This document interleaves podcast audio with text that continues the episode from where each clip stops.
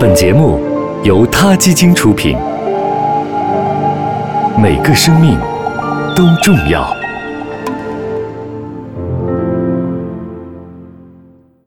欢迎收听今天的他 Radio，获取每天最新节目推送，请关注他 Radio 微信公众号。不仅有音频文字版，还有更多关于动物的精彩资讯哦。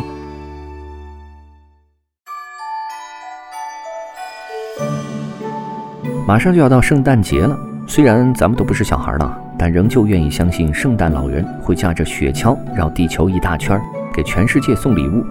给圣诞老人拉雪橇的可不是哈士奇，而是一群萌萌的鹿，是麋鹿还是驯鹿呢？据说很多人都傻傻分不清楚。首先，我们来说一说麋鹿。它们还有另外一个名字叫四不像，这个名字你是不是很耳熟呢？在中国古典志怪小说《封神榜》当中，四不像是一种神兽，它也是姜子牙的坐骑。麋鹿多分布于中国长江中下游沼泽地区，野生的麋鹿早在三千多年前商周以前就有了，可惜到了清末时期基本绝了迹，只剩在北京男孩子皇家猎院内的一群，不久就被八国联军捕捉，并从此在中国消失了。一九八五年，香港回归的过程中，中英两国签订麋鹿重引进中国协议。同年的八月二十四日，首批二十二头麋鹿乘专机从英国乌邦寺抵京，当晚运至南海子麋鹿院，开始了麋鹿回归中国的历史。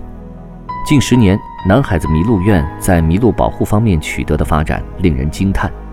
在麋鹿种群数量、保护区现代化程度和人员组成上，北京南海子麋鹿院已经超越了英国乌邦寺。英国贝德福特十五世公爵在南海子麋鹿院轻抚一头幼鹿时，这样感叹道：“说到这儿，基本可以认定，圣诞老人是不太会大老远从芬兰跑到中国来找麋鹿做自己的搭档的，对吧？而在芬兰随处可见的驯鹿，才是传说中圣诞老人真正的坐骑。和麋鹿不一样，驯鹿曾是鹿科动物中数量最多的一个分支。据调查，一九八六年，全世界的野生驯鹿数量有三百九十万只。”驯鹿主要分布于北半球的环北极地区，北美洲北部和欧亚大陆的一些地区和岛屿上也能见到它们的身影。在圣诞老人的家乡芬兰，甚至能看到纯白色的驯鹿。这种性格温和、非常漂亮的动物，基本成了北欧的代言和吉祥物，深受北欧人的喜爱。给圣诞老人拉雪橇的驯鹿共有九只，它们分别叫鲁道夫、猛冲者、跳舞者、欢腾、汉富、大人物、闪电、丘比特、彗星。而鲁道夫是开路的领头驯鹿，他那大大的红鼻子让人们过目难忘。据说鲁道夫是这个世界上唯一长着大红鼻子的驯鹿，人们很自然地叫他“红鼻子驯鹿鲁道夫”。鲁道夫曾为自己独一无二的鼻子感到非常难堪，其他的驯鹿都笑话他，就连他自己的父母兄弟也因此被嘲笑了。有一年的平安夜，圣诞老人正准备驾着车和四只健壮的驯鹿去给孩子们送礼物的时候呢。一场浓雾笼罩了大地，圣诞老人知道，在这样的天气里是无法找到任何烟囱的。而突然，鲁道夫出现了，他的红鼻子显得比任何时候都亮。圣诞老人立刻意识到难题解决了，他把鲁道夫领到了雪橇前，鲁道夫驮着圣诞老人安全地抵达了每一根烟囱，不论风霜雪雨，什么都难不倒鲁道夫，因为他的红鼻子像灯塔一样穿透了迷雾。不过呢，在过去的二十年间，驯鹿的野生数量也正在大幅度的减少。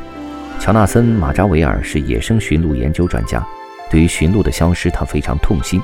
乔纳森说：“工业的扩展、自然环境的恶化、人类的大肆捕杀、病菌在种群内传播、食物来源的短缺，等等等等，这些都是导致驯鹿数量急剧下降的原因。”加拿大等几个有野生驯鹿存在的国家，已经先后颁布条例，禁止捕杀野生驯鹿。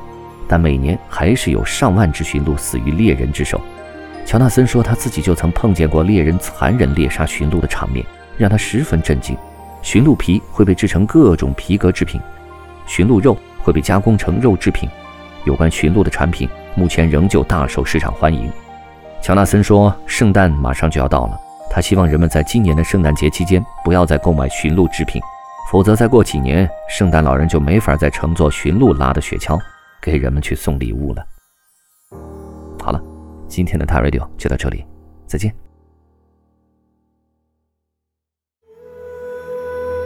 他 Radio，中国大陆第一家动物保护公益电台，在这里，我们讲述动物的喜怒哀乐，尊重生命，善待动物。他的世界因你而不同。